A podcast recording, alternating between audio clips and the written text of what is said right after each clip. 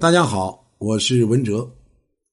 这个我们在前面讲过，在现在的这个社会环境之下呀，好像这个女性面对的这个压力可能更大一些，或者说感受压力的这个敏感性啊，比男同志啊更加的强烈一些。这个是由于女性的生理结构啊，女性的思维习惯与男性不一样。按理说，这个是非常正常的现象，但是由于现在的生活节奏啊，包括各方面的信息非常的繁剧啊，这就导致我们可能作为女性自己忽略了自己的感受啊。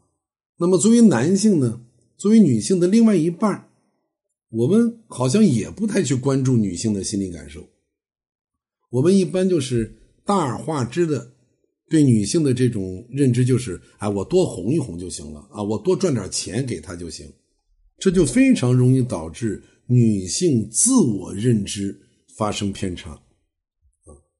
这个女性内心呢，就对情感、对安全的这种依赖度会越高，而且更加容易让女性自己不了解自己。你看，我们很多女同志。呃，表面上好像特别在乎自己的这个健康啊、容颜呐、穿戴呀啊，包括个人卫生啊，表面上看着他是非常非常在意的，包括对减肥啊，我在这个会瘦里面讲过很多次了，对吧？我们很多女同志对减肥的态度啊，采取的减肥方法几乎全部是错误的。那么，即使有这么大的错误，我们。大部分的人还在坚持这种错误，那这个就反映出我们女性自己对自己身为女儿身，啊，对自己的生理结构啊，对自己生理的特点不够了解。比如，我们女性朋友，每一个女性朋友都非常非常熟悉的，每个月都要面临的一次啊，这个大姨妈的来临，太熟悉不过了。但是你真正了解她吗？不一定，就像我今天要讲的这个经前综合症，很多女人都有经前综合症，啊，也都去寻找了一些方法想去解决它，但是由于不了解它是怎么来的，啊，很多女人甚至认为啊，那么女人嘛就应该面临这些，就应该承受这些，啊，这种理解都是比较片面的，啊，甚至是比较低级的认知。那么什么是？经前综合症呢？一个育龄女性在经前七到十四天啊，就一个星期到两个星期之间，反复出现一系列的，包括精神方面的啊、行为方面的啊，包括体质方面的症状，而这些症状呢，又会随着月经周期性的发作啊，月经来潮之后，这些症状又会消失。这个就是经前综合症。那么，大概在百分之五十以上的女性都有这个问题，尤其是二十到三十岁之间的发病率比较高。现在在四十多岁的人群当中，啊，呃，发病率是越来越高了，尤其在绝经之前，啊，这是最近这十几年的一个发病趋势的特点。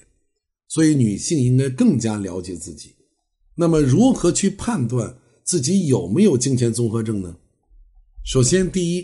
啊，精神会出现波动，要么变得精神紧张啊、烦躁不安，呃，挑剔、易怒，呃，神经过敏；要么也就会变得呃没有一点精神啊，无精打采、郁郁不乐啊，忧郁、淡漠、注意力不集中，甚至呢有偏痴妄想的这一种现象。哎，这是一种表现。那么第二呢，就是疲倦，感觉到全身乏力，容易疲劳，容易困倦，啊，特别想睡觉。来例假的前几天呀，就困得不行，啊，老是觉得睡不够。但是呢，例假一过，他又好了。哎，这是第二种现象。第三种更加明显的就是浮肿。现在很多四十多岁的女性啊，这个浮肿是一个大问题。我在这个节目当中跟大家讲过啊，我们讲九大体质的时候也说过，这个很多女同志在来例假之前，啊，比较常见的就是手脚这个眼睑啊这个地方开始肿，有的人呢是脸或者全身水肿，少数人甚至会出现这个体重明显的增加，啊，这个一到来例假，自己不敢怎么吃东西，啊，还会增加几斤肉，啊，一点一点的就这样胖起来了，这也是一种现象。那么第四呢，就是肠胃的问题，啊，例假之前一般有十几天的时间，就是老觉得肠胃不舒服，啊，有的感觉是腹部胀满，有的伴有恶心，有的甚至莫名其妙的呕吐，啊，有的呢会肠痉挛，那么越是临近经期的时候，它越容易出现拉肚子，越容易出现尿频的这种现象，啊，这个也不得不去注意啊，我们每个人都自己自检一下。看自己到底有没有这方面的问题，啊，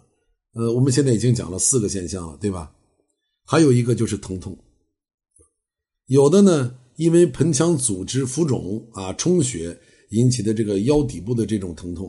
啊，包括这个经前这个双侧或者单侧的头疼啊，包括这个经前乳房胀疼啊，这个都是非常常见的。那么第六，就是有的人呢会有食欲的变化。啊，比如这个立下来之前特别能吃，自己都恨自己，或者莫名其妙的偏爱某一种食物啊，以前不怎么爱吃，这个立下来之前他就变得特别爱吃，或者就是特别不爱吃某一类东西，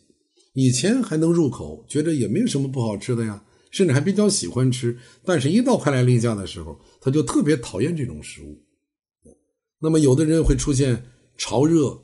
啊、出汗、眩晕。啊，心悸，有的人甚至会出现皮肤病，包括这个生理欲望，也就是性欲的变化。有的人变得性冷淡了，有的人变得就是性欲亢奋。那么这些都属于经前综合症。那么今天呢，我就先把这个经前综合症简单给大家介绍一下，也给大家讲了这个自我检测的方法。我们每一个女性听众朋友，如果你有时间。你就给你自己啊评估一下，我们自我评估之后，明天我再来给大家讲如何通过营养的调节，让自己远离金钱综合症。好，我们明天接着聊。